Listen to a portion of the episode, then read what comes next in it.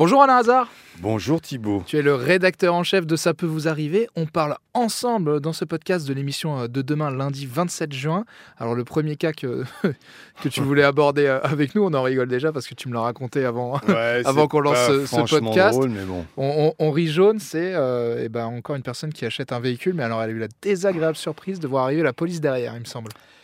Euh, Thibaut, imagine que tu achètes une voiture au prix de 17 150 euros et qu'au bout de 10 jours, tu vois arriver chez toi la police qui t'arrête manu militari, qui récupère rapidement les clés de ta voiture sur, euh, sur la table de ton salon et que, qui t'emmène au poste en te disant votre véhicule, monsieur, a été volé. Tout ça pour un simple achat de véhicule. Voilà, donc euh, je pense que tu as une réaction un peu, un peu normale, tu comprends pas. Donc c'est ce qui est arrivé à Aurélien.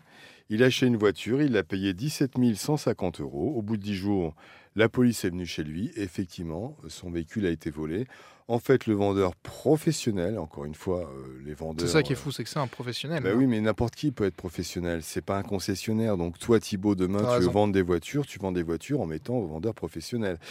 Il avait euh, volé quatre voitures dans, un, dans une location en voiture, il les a vendues. Donc la voiture de d'Aurélien était une voiture de location de voiture. Donc, donc il se retrouve sans voiture.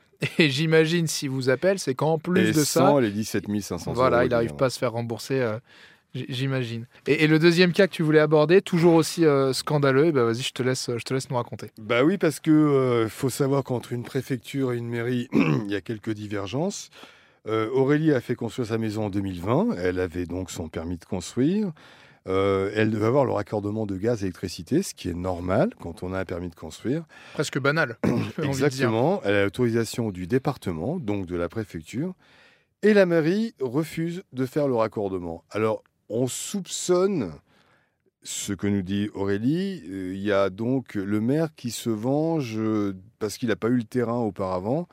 Il, aurait pu ah, jouer, il aurait pu faire jouer le droit de préemption, il l'a peut-être pas vu. Bah, c'est au conditionnel.